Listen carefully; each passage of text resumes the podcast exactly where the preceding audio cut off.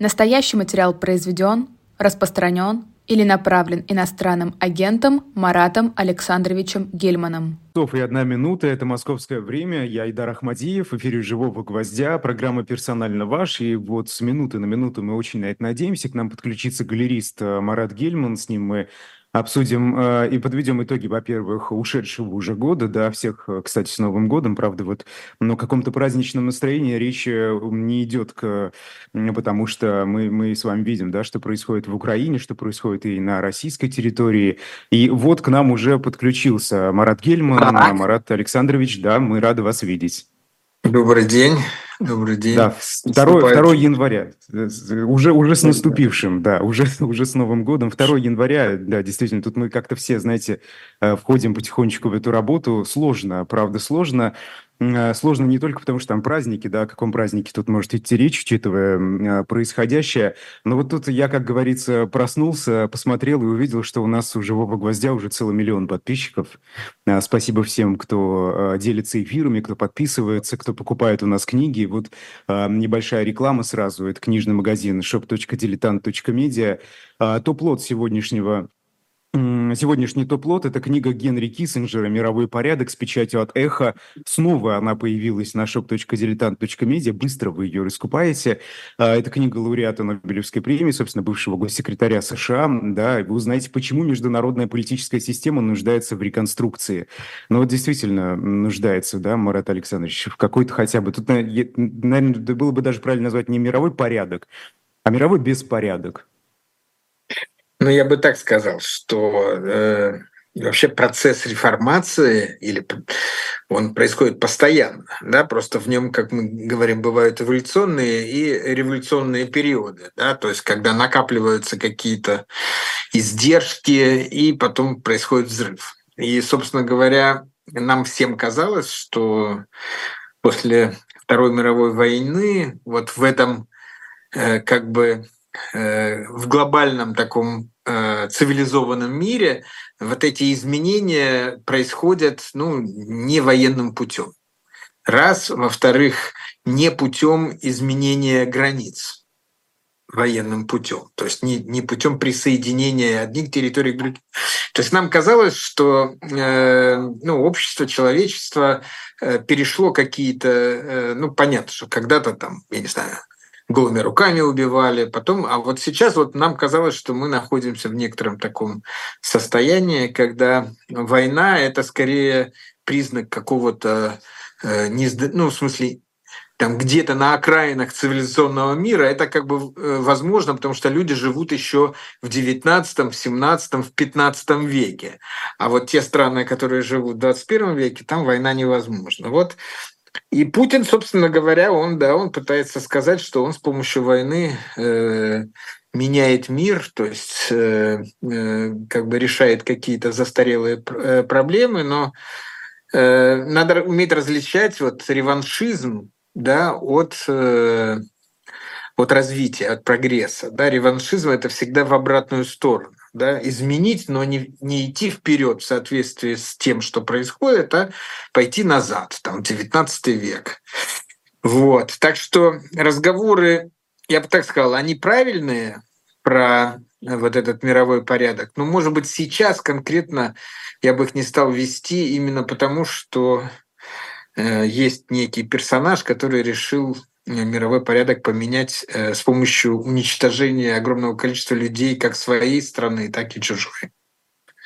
И вот действительно, вы говорите, да, что война – это что-то что прошлое, и я просто помню все мое детство. Я родился в конце 90-х, да. Все мое детство а со всех дыр просто говорили о мире, там, о мире, собственно, без войны, да, что война – это плохо, убийство – это плохо и так далее. Вот для меня лично, может, это инфантильно, конечно, но очень стало удивительным, что, ну, во-первых, эта война началась, во-вторых, как э, на это отреагировали мои соседи, вот люди, с которыми я живу, понимаете в их головах вроде бы должна быть эта очевидная истина, что это ну, не, не так решаются вопросы.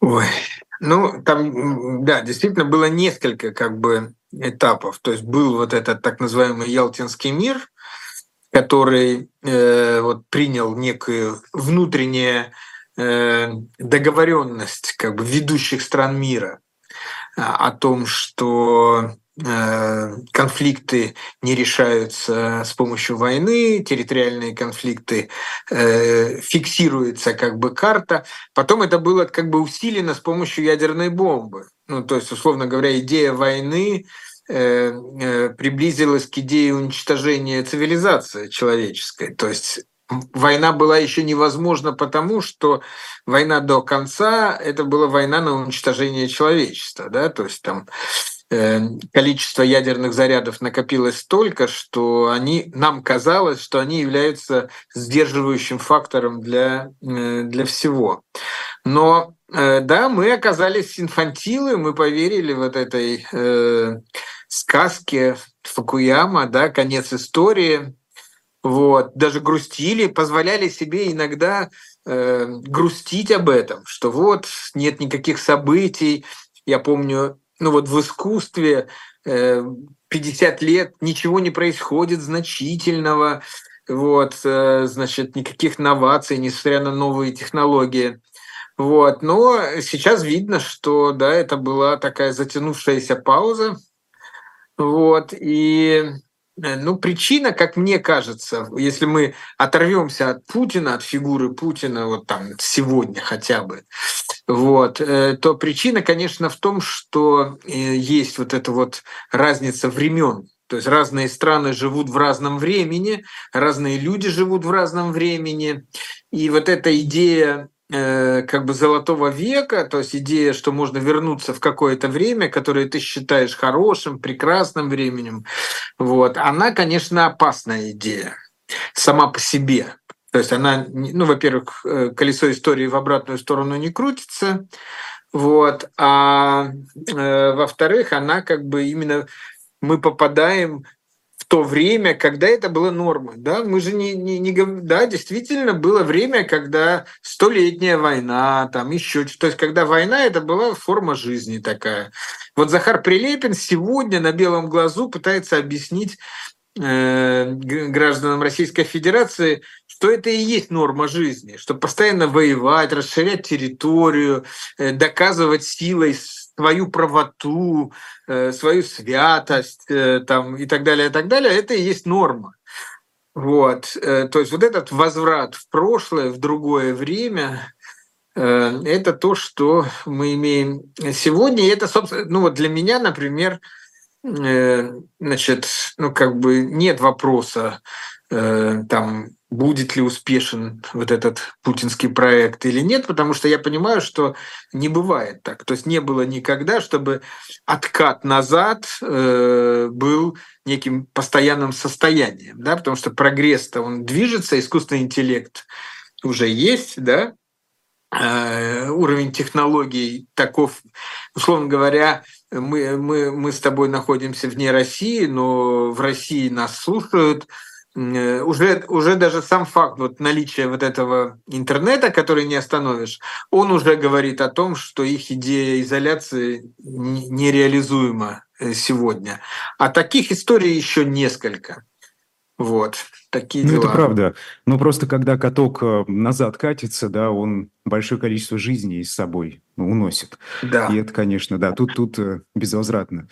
А, Марат Александрович, а вот мы с вами кто? Мы с вами изгои, маргиналы, а, вот, вот как выходцы из России. Ну вот, ну вот действительно, да, посмотрите, там миллионы людей, которые простите, вот я их не обвиняю, да, только вот не поймите, что я их обвиняю, не выходят на улицу, не выступают публично против войны и так далее. И просто создается впечатление у многих, вот я разговариваю с людьми в эмиграции, что мы вот изгои такие. Ну вот такие мы вышли, да, и не место нам там. Или это не так?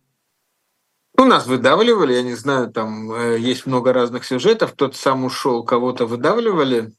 Вот. Э, безусловно, мы являемся каким-то таким ну, меньшинством. Но если брать, опять же, допустим, э, есть такая рифма с тем, что произошло сто лет назад, то, э, значит, вот есть такая как бы гипотеза, что Россия таким образом, собственно говоря, и, и, и участвует в общемировом гуманитарном процессе.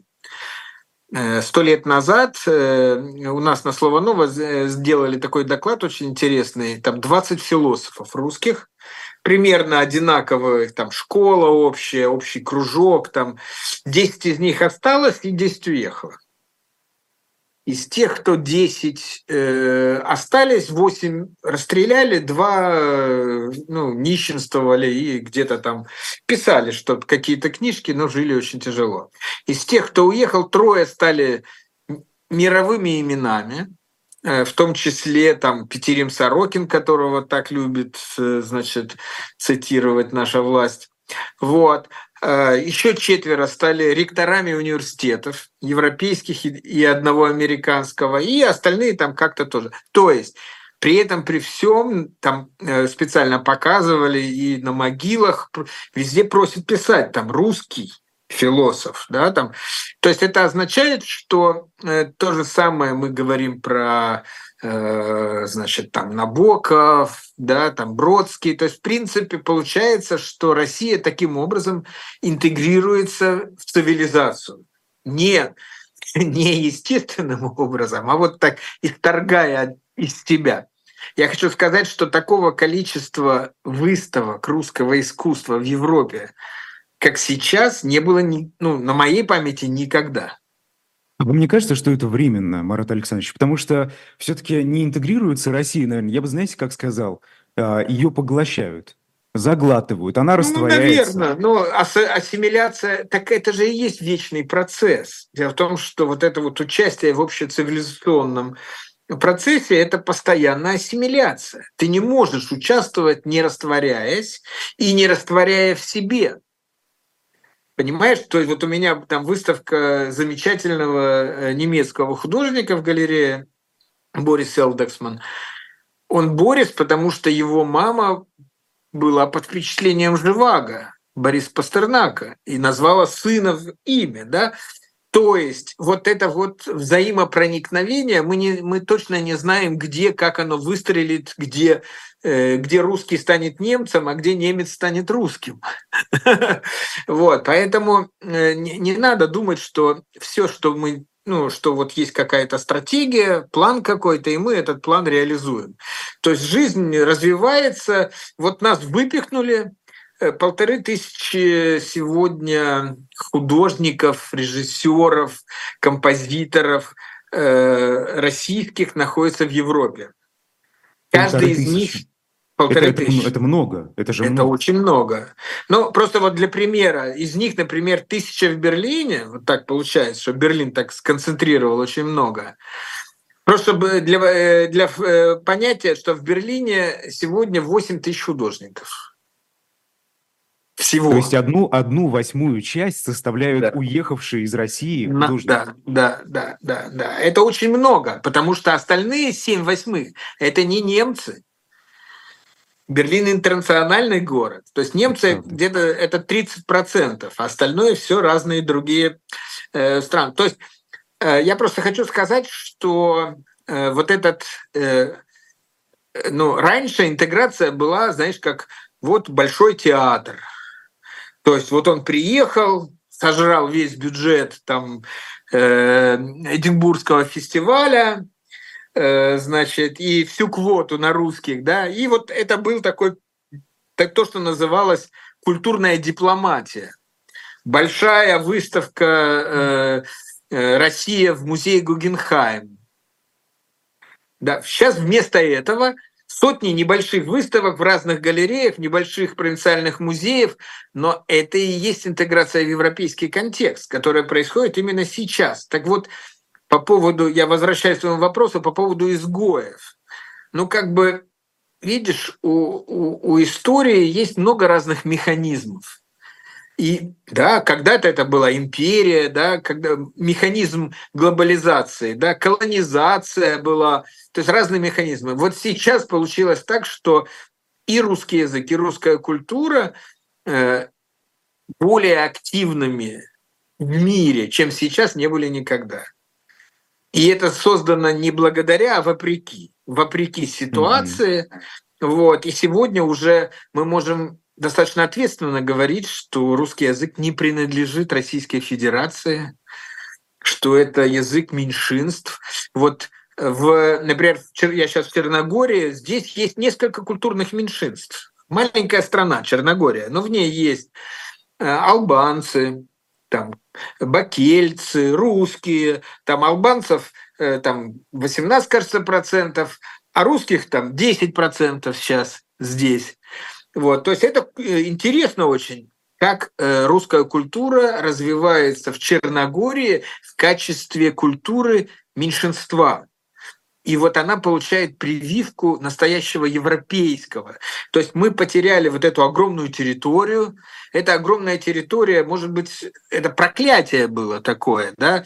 Она как бы толкала вот к этому величественному пафосу. А без этой территории, оказывается, э, все очень э, интересно, очень открыто и взаимодействует э, ну, как-то по-другому друг с другом. Да? Там, например, там с той же самой Украиной взяли, поменялись местами. Вот у нас театр в Черногории, художественный руководитель бывший э, ну, народный артист Украины с театра Леси Украинки, а среди артистов, которых он набирал, есть в том числе из России. То есть как бы ну, не имперская, а такая как бы наоборот такая абсолютно картинка. То есть очень много интересных сюжетов. Все эти сюжеты, наверное, я надеюсь, что Э, есть кому собирать, э, коллекционировать. И это будет какой-то очень важный этап э, в русской культуре. И когда вот этот морок кончится, мы все будем с большим приобретением. Мы будем с приобретением опыта европей, русской европейской культуры. Но вот тут, тут ведь возникает вопрос, насколько эта культура сегодня может представлять Россию, что ли?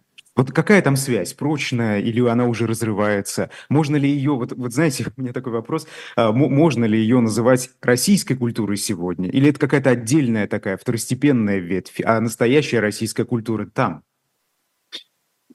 Ну, э, у нас сейчас как бы двойной вопрос. То есть я вот недавно как раз обсуждал это со своими коллегами, что э, вопрос с обеих сторон. То есть, с одной стороны, вопрос из европейского сообщества, э, насколько вы часть того процесса, который сейчас происходит, насколько вы несете ответственность за агрессию путинскую, там, то есть насколько русская культура является ответственной за это. И, и обратной вопрос изнутри как бы вот этой российской там власти или властной группировки. А вы вообще русские ли? Или вы просто представители интернационального, э, значит, в принципе, я так скажу, что всегда э, прошлое выглядит более национальным, а будущее более интернациональным. Да? При этом это прошлое может оказаться Э, когда-то оно было как раз интернациональным, да, там народная, народная белорусская картошка когда-то была интернациональным, завезенным, да, примерно так же происходит все и в культуре. Вот, э, то есть прошлое всегда э, уже укоренено, а будущее всегда кажется сам. Поэтому ровно настолько, насколько Россия вообще видит себя в будущем, ровно настолько это русская культура.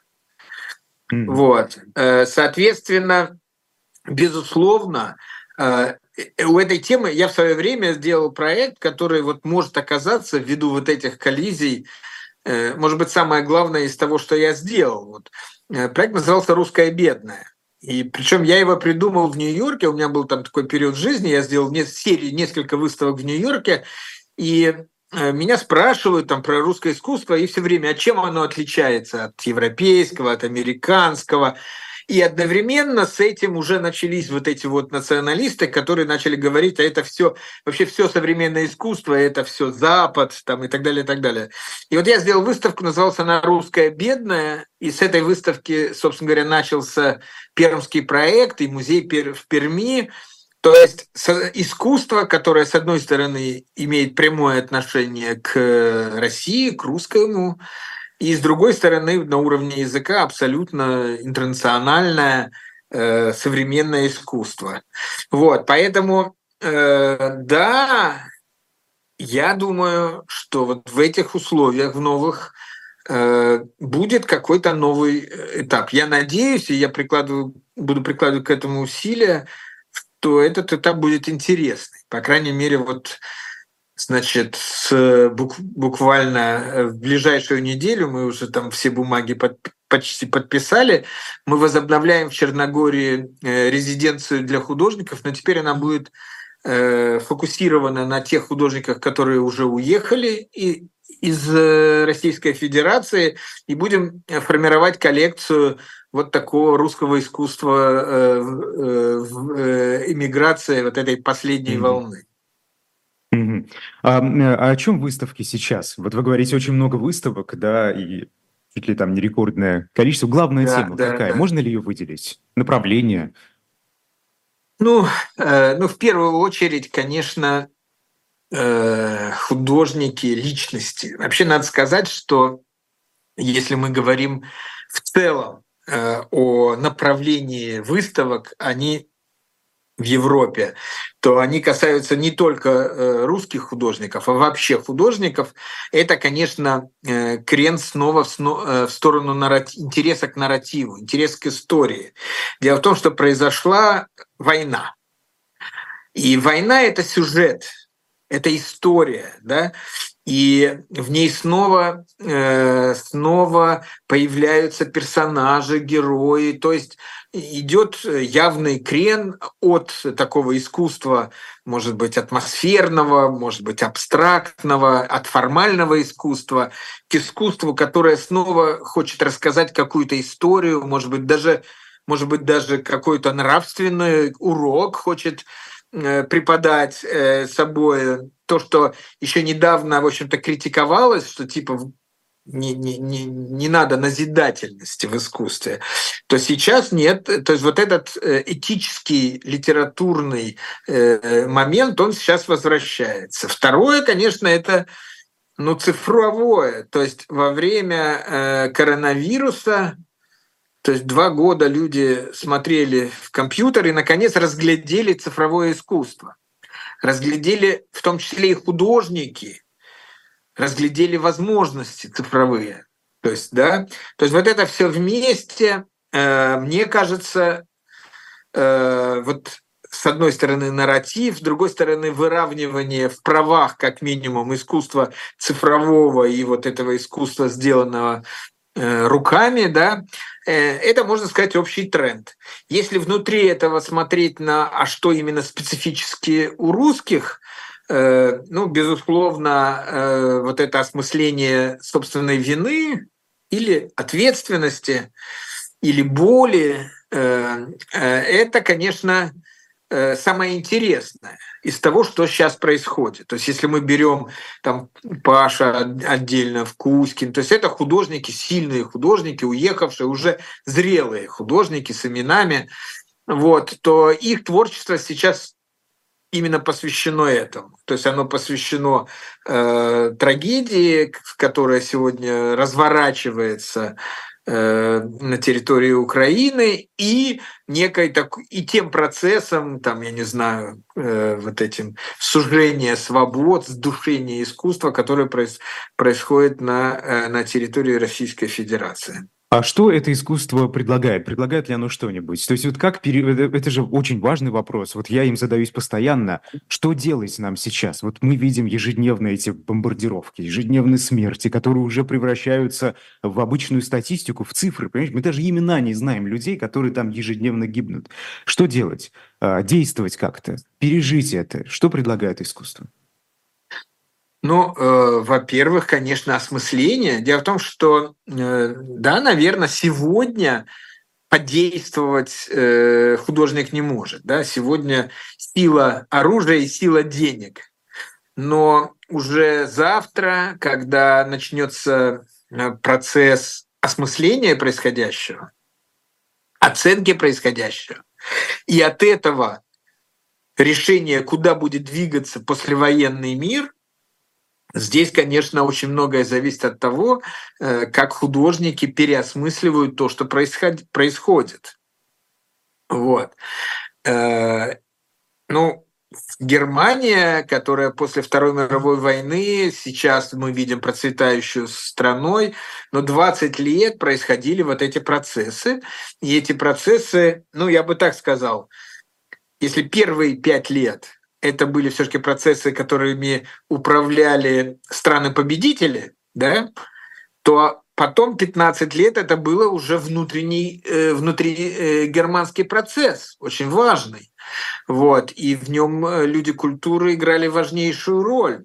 Вот, поэтому сейчас переосмысление – это очень важно. Второе – это ну, такая художественная документация. Дело в том, что вот когда ты смотришь на искусство украинских художников, самые сильные проекты там такого дневникового характера.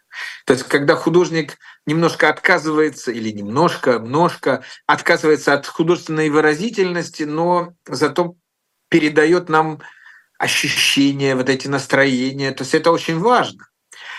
Почему это важно? Потому что, ну вот, например, э, два года прошло, европейское общество, понятно, устало, все устали, вот, но ему, его надо снова сделать чувствительным, оно должно продолжать помогать э, жертве, там, Украине в, в борьбе с агрессором. Да? Соответственно, эта чувствительность, она делается как? Нужны постоянные информационные поводы и нужны постоянные как бы изменения оптики, взгляда на эту проблему. Вторая проблема для нас, может быть, или для вас она гораздо более еще важная, э, что те преступления, которые сегодня делаются от нашего имени, все-таки это не нами делаются.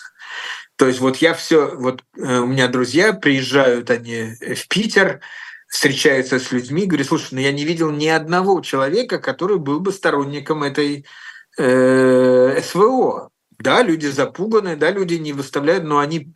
То есть просто информация о том, что нет такого, что все русские за войну все русские, значит, убийцы или там э, радуются убийствам.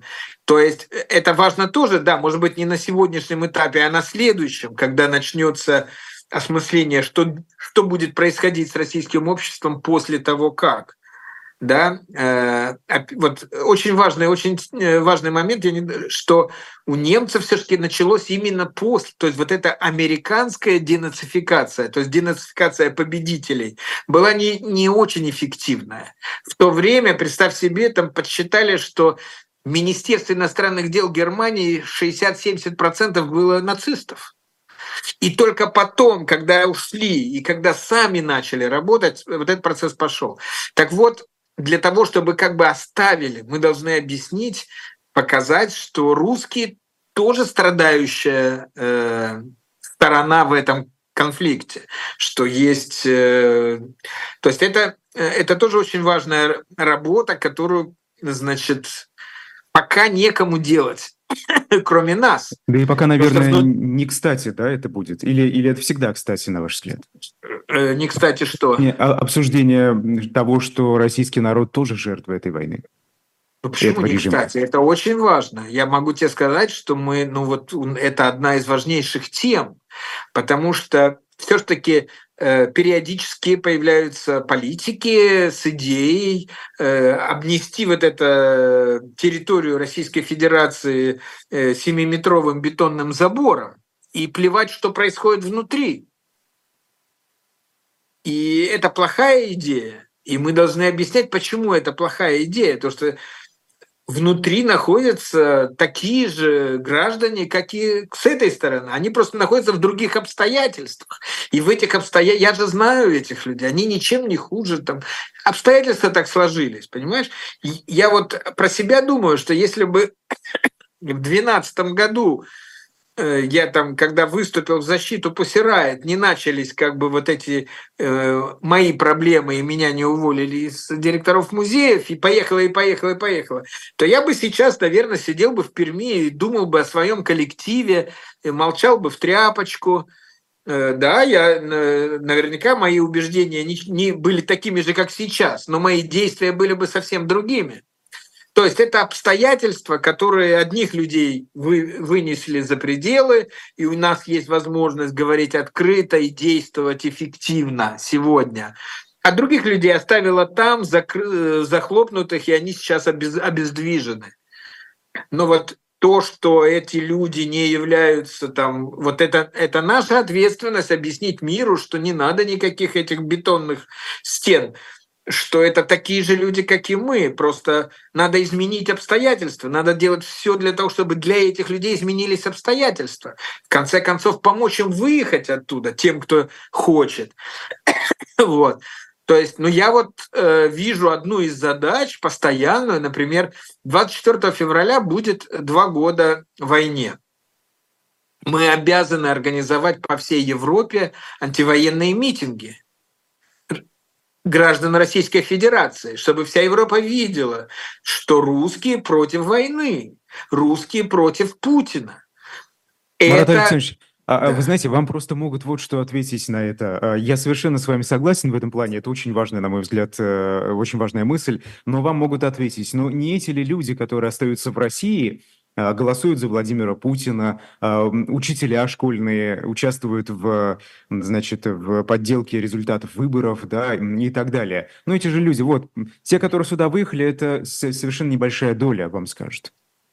Ну, я так скажу, что да, часть людей э, так думает. Вообще, надо сказать, что российское общество инфантильно, и оно значительная его часть думает так, какая власть.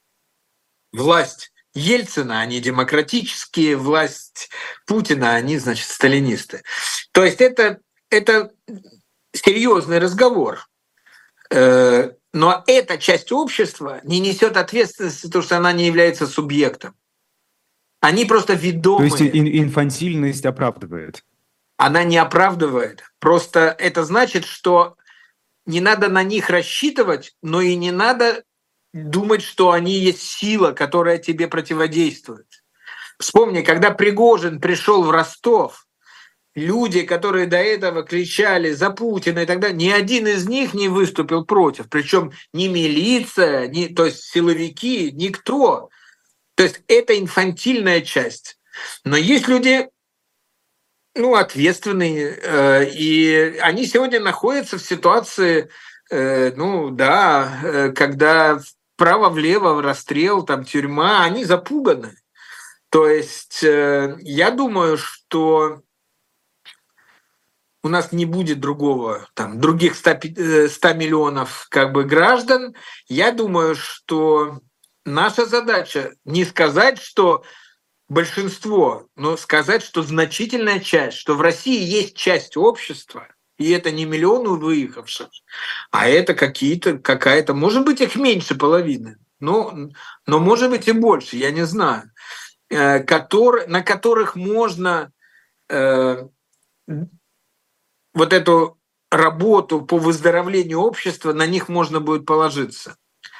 Э, это очень важно, что с ними надо выстраивать какие-то отношения, с ними надо разговаривать, что, возможно, у них проявятся какие-то лидеры, не такие э, радикальные э, ну, э, противники, э, значит, Путина, как там Алексей Навальный или там Михаил Ходорковский, более, но, э, то есть а нужен такой, здесь... нужен такой э, лидер, вы считаете, оппозиции? Ну, нужны все. Вот смотрите, я думаю, что э, пока у власти Путин, э, нужен любой. То есть нужны и такие, и такие, и всякие. Э, то есть нужна, нужно, в принципе, э, вот этот убрать вот этот фундамент поддержки.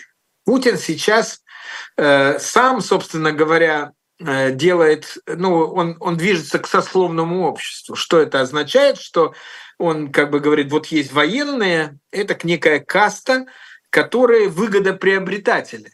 Они получают хорошие зарплаты, для них делаются лифты во власть, их дети могут учиться, но это каста 10-15%, которая держит все остальное общество, кого в страхе, кого покупает, то есть, да, но в целом это их власть. То есть у него идея в том, что нужны какие-то люди, которые будут защищать власть Путина как свою. Да? Вот он такое сословное общество строит. И чем дальше он пойдет в этом успехе, тем больше будет вот это ощущение, ну, что, что это не их власть у остального общества. Вот. Но, к сожалению, вот все это, ну, как бы я так сказал, все эти мои рассуждения, может быть, не только мои, они наталкиваются только на одну, как бы, такую жесткую мысль, груз, ну, тяжелую, что каждый день это убитые люди с обеих сторон. Поэтому, понимая, что, условно говоря, конец неизбежен, мы не должны э, там ничего не делать, просто понимая, что даже каждый, если мы сумеем своим действием каким-то образом приблизить этот конец, то мы просто сохраним какое-то количество жизней. И это вот такая, э, тоже такая задача, что ли. Вопрос, как приблизить конец, да, самый главный. Вопрос, как приблизить случае. конец. Ну, у меня а... есть, э, у меня есть э, уверенность, я смотрю, что так и будет, что, конечно, лучше Путина это не сделает никто, поэтому надо позволять им делать ошибки, э, грубые ошибки, и они должны в какой-то момент... Дело в том, что вот эта репрессивная машина, вот представим себе, всех политиков выгнали, всех журналистов выгнали, всех деятелей культуры выгнали. Они этим занимались, ну так, с разной степенью, то есть наращивая обороты где-то с 2013 года. Да? Значит, эта машина никуда не исчезла. Есть люди, которые сделали карьеры на кляузах, на доносах. Они теперь должны писать доносы на Киркорова, на, то, есть на, на, то есть на свою прислугу, а как кончится прислуга, они должны друг на друга писать доносы. Классика есть, жанра. Принципе, да. да, в принципе, атмосфера взаимного недоверия – это атмосфера, которая э, должна привести к расколу. То есть кто-то, Пригожин же он же пошел против Путина не потому, что он такой идеологически правильный. Он испугался за свою жизнь.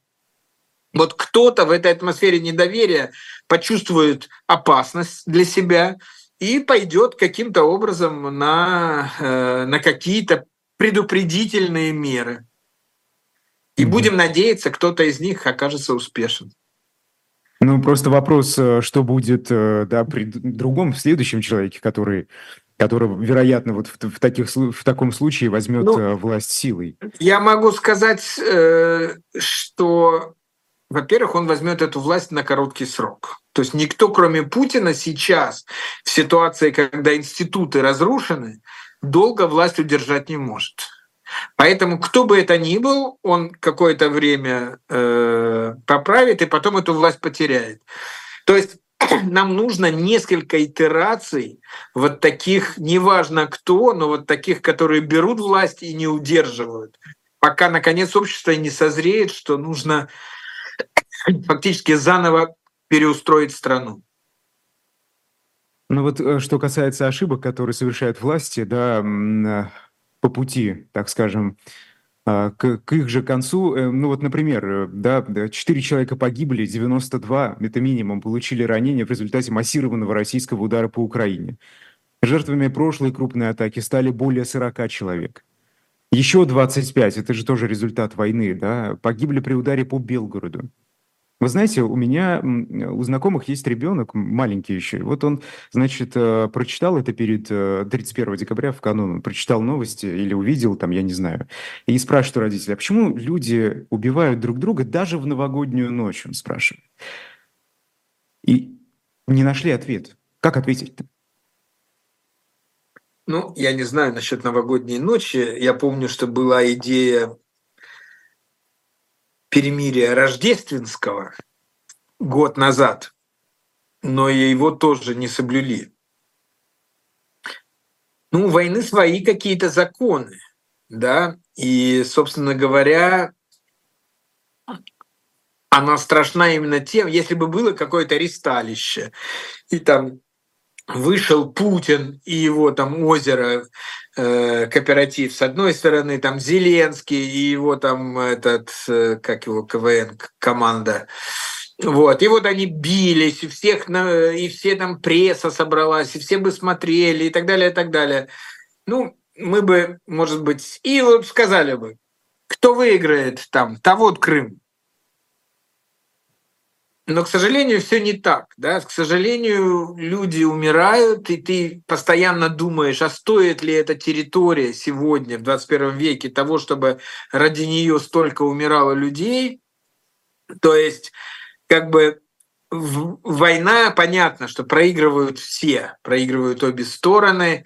Искать таких ответов для детей невозможно, потому что это, это, это ну, логично, безнравственно, и, собственно говоря, война происходит, потому что есть люди, которые считают это нормальным, решать свои вопросы там, с помощью войны, да?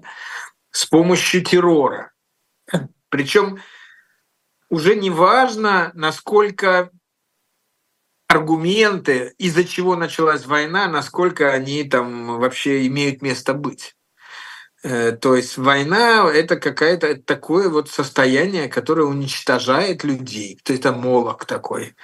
Мы, мы это получили. Мы же пережили несколько, э, за, за эти два года несколько состояний, да?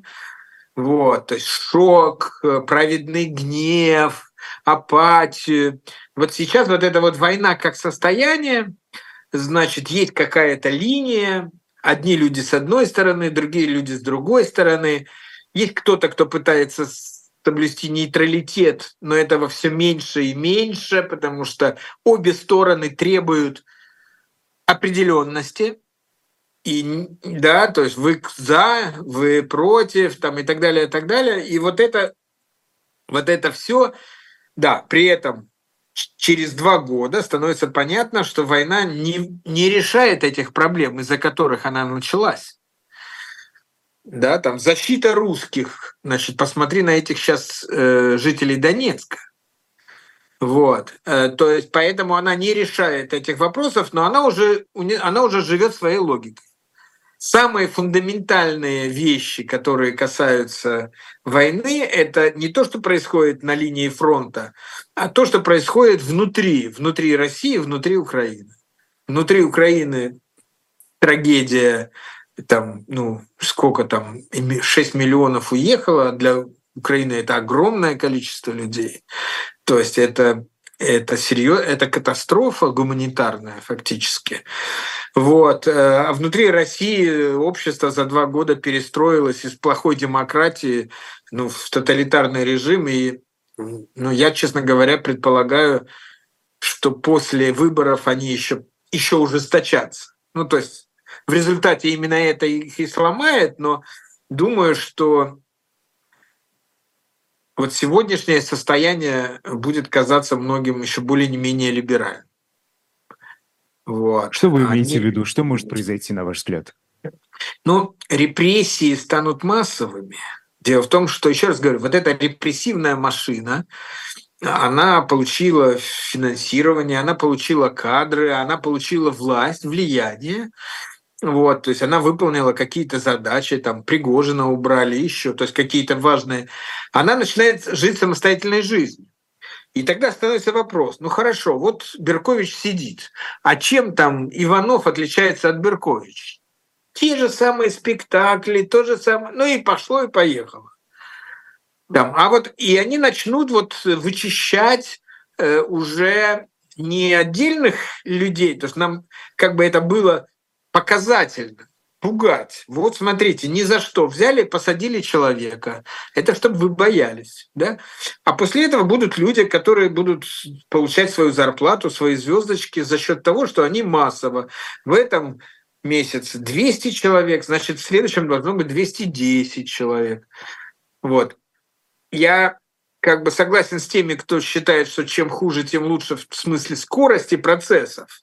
Чем быстрее они дойдут до того, что начнут пожирать друг друга, э, тем лучше. Вот. Но вот сам этот период, там, условно говоря, с марта 2024 года по, не знаю, допустим, по Новый год, это будет очень тяжелый, может быть, ну, фактически сравнимый там с, со сталинским там 37-м, 39-м годом. Mm-hmm. Ну, если вспомнить тот же 37-й, да, эти чистки в рядах Красной Армии, поэтому тут, мне кажется, всем, всем нужно держать ухо востро. И своим тоже. А, да. Своим в первую очередь я хотел тут добавить.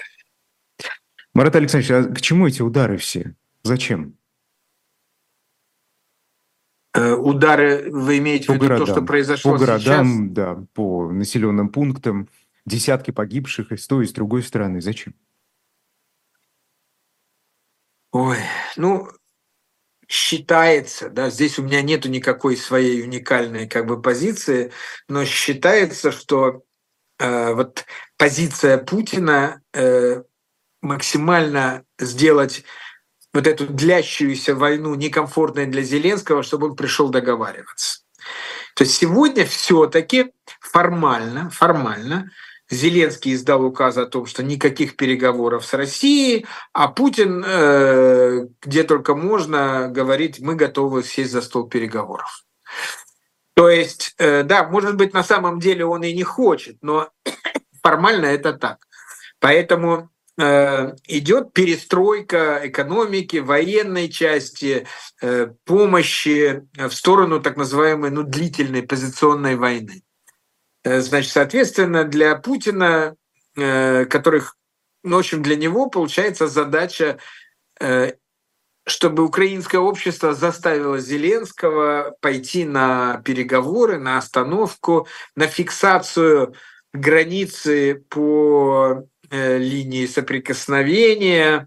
Вот он таким образом через убийство гражданских лиц пытается говорить с Зеленским. И надо сказать, что ну, действительно общество устало, и голоса тех, кто говорит, давайте остановим любой ценой, они, они как бы, они есть, такие голоса есть. А удары по российской территории консолидируют поддержку Владимира Путина, на ваш взгляд? Или все-таки заставляют людей вот тоже, да, вероятно, обратиться к своим лидерам, сказать, да. хватит, ребята? Ну, знаете, это все э, все зависит от, я бы так сказал, э, от временного лага. Знаете, а когда одно и то же действие, оно в первоначальный момент сплачивает, да, потому что ты не любишь того врага, который в тебя стреляет, а в дальнейшем, в принципе, ты понимаешь, что кто привел войну.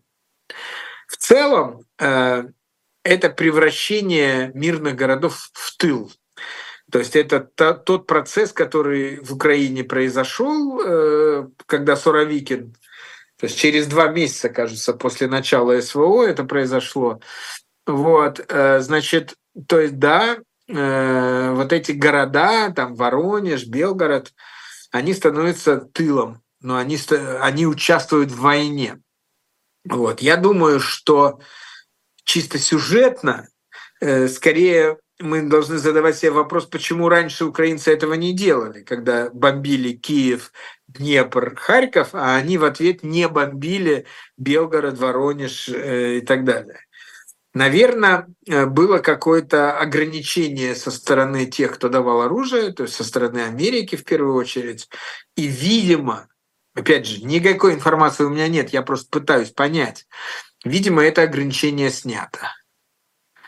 Вот, поэтому, ну, в общем-то, следует ожидать, что теперь уже обе стороны начнут, э, ну, просто, ну, то есть война переходит в какую-то новую фазу, э, в которой э, уже ты перестаешь различать э, агрессора и жертву, а когда ты просто считаешь э, убитых. То есть это бессмысленная резня? Ну, война, в принципе, без... Ну, то есть первые, первые три дня или первая неделя, или первый месяц уже окончательно показали, что она бессмысленна. Ни одной из целей, которые поставил себе Путин, уже достигнуть нельзя. Но выйти из нее тяжело. Вот он все еще не хочет выйти из нее. А то, что она бессмысленна, да, просто вот это как бы гражданские смерти с обеих сторон, то есть они ну, в каком-то смысле выравнивают э, статус вот этих э, двух воюющих сторон. Э, вот. Э, понятно, что агрессор это Россия, а защищается Украина, но когда ты фокус э, как бы из такого большого глобального на, на сегодняшние события смотришь, то вроде кажется, что это примерно то же самое. Эти бомбят Харьков, эти бомбят Белгород. Война всегда бессмысленна? Ну, я не историк, я э, так скажу, что, по крайней мере, вот э, мы живем э, там конец 20-го, начало 21 века. И мы живем в ситуации, когда ну, основной, основным смыслом является человеческая жизнь. Поэтому любое действие, в результате которого уменьшается количество жизней, жизней талантливых людей, жизней детей особенно, которые, может быть, еще не сделали свои открытия, а может быть, они бы их сделали, которые бы сделали какие-то... Вот, то есть потенциал. Дети, то есть люди, ну, ангелы Божьи, то есть те, которые точно ни в чем не виноваты. Вот. Э, безусловно, для нас это э, ну, это имеет смысл, но со знаком минус только, а не бессмысленное. Вот.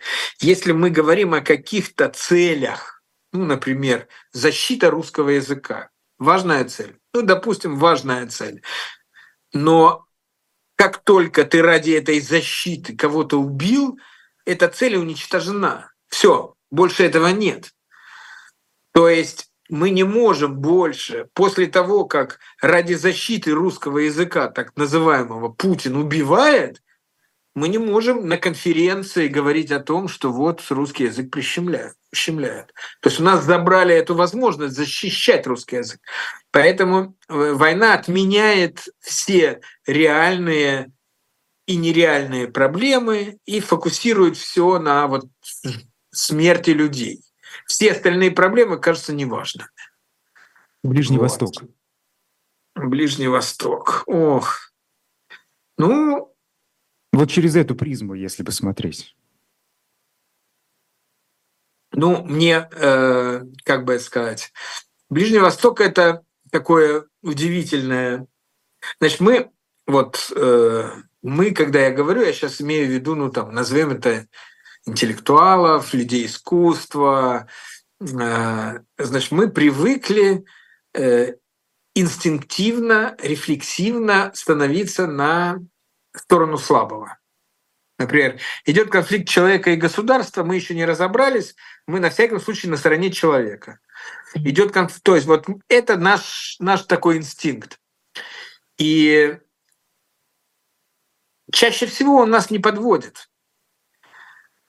А здесь вот произошла такая коллизия, что слабые, ну, по крайней мере, те, кто выглядят слабыми, да, ну вот Хамас, люди живут в нищете в Палестине, там живут там э, в бедности, а рядом процветающий э, Израиль э, с невероятной медициной. Мне маму спасли, вот она жива, тьфу -тьфу -тьфу, хотя 8 лет тому назад рак полгода давали не больше. Ну, то есть как бы мощная страна. И поэтому так получилось, что э, когда этот произошел вот этот вот конфликт, большинство моих коллег стали на сторону Палестины, автоматически стали на сторону слабого.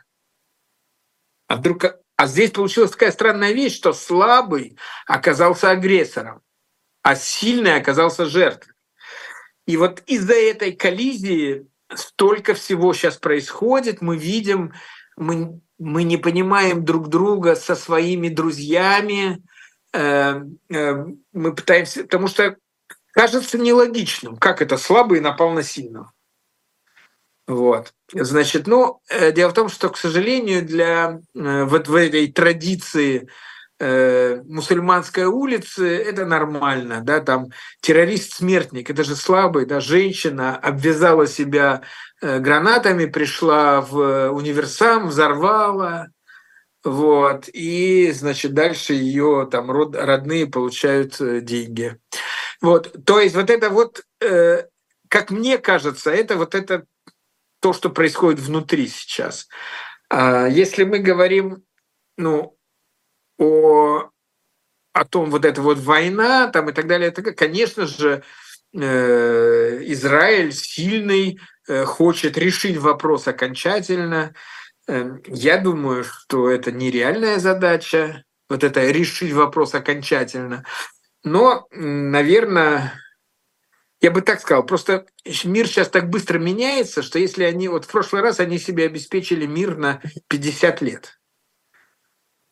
Вот если они сейчас еще раз обеспечат мир хотя бы лет на 20, то за эти 20 лет все так поменяется на нашем земном шаре, что как-то эта проблема будет решена. Поэтому я вот э, за такие вещи. То есть заморозить все максимально, э, отслеживая только mm-hmm. вот, э, чтобы люди не умирали. Все конфликты заморозить и верить в то, что вот этот технический прогресс, интернет, я не знаю, спутники, э, искусственный интеллект, все это поможет нам преодолеть э, вещи, которые мы не можем преодолеть на нынешнем уровне технологий. Ну или создаст новые проблемы. Тут уж да. да. Марат Александрович, хорошо. Э, вы знаете, э, давайте поговорим про выборы президента России. Все-таки вы политтехнолог. Да? А, ну, был когда-то, да. Да.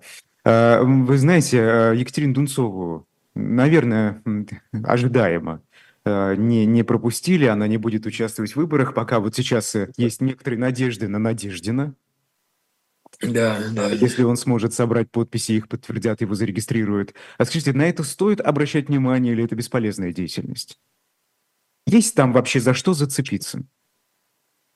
Нет, ну смотри, значит, если мы говорим, что идея бетонным забором окружить э, Россию плохая, то значит нас интересует все, что происходит в России. Значит, если мы, допустим, ставим себе задачи там, выиграть выборы, то, конечно, это глупость. То есть не, невозможно это сделать. Э, относиться к этому как к выборам тоже нельзя. Да? Ну вот для меня ну, там есть, есть сотни причин, почему это не, не выборы или почему они незаконные, но для меня очень просто. Основной конкурент Путина Алексей Навальный сидит в тюрьме по облыжному обвинению. Значит, это не выборы, а что-то другое. Но это очень важное событие для страны. И поэтому нас интересует все, что связано с этим событием. И нас интересует, каким образом мы можем э, воспользоваться этим. Да?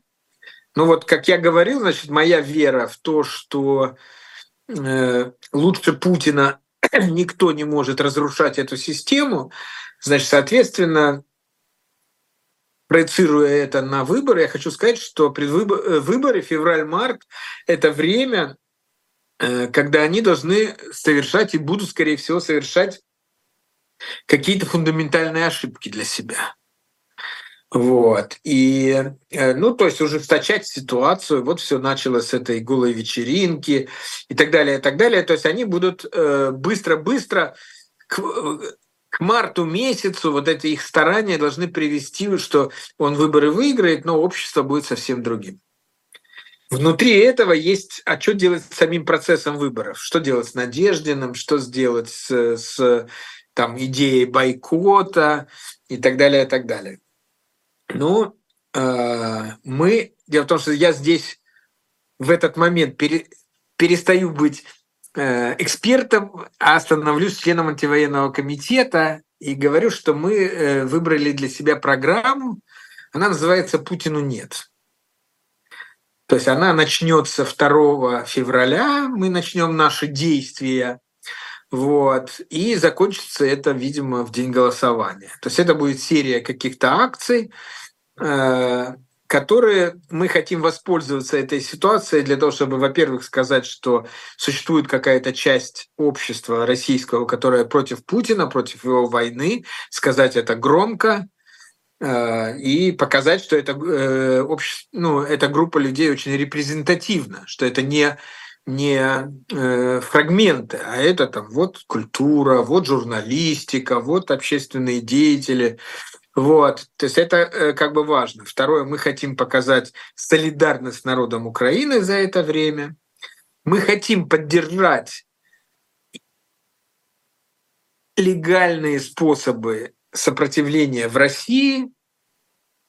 Вот. И последнее, значит, мы, мы хотим, чтобы международное сообщество уже подготов... уже есть это обращение, не признало результата этих выборов. То есть вот это наша задача.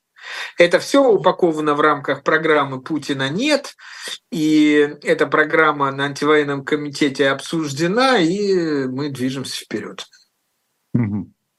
Очень жаль, что наш, у нас время закончилось, потому что там по некоторым пунктам есть вопросы, но тогда в следующий раз э, это мы с вами обсудим. Марат Гельман, галерист, э, был сегодня, да, был, был сегодня персонально вашим. Я Идар Ахмадиев, курс Потапенко после нас. Э, не переключайтесь. До свидания.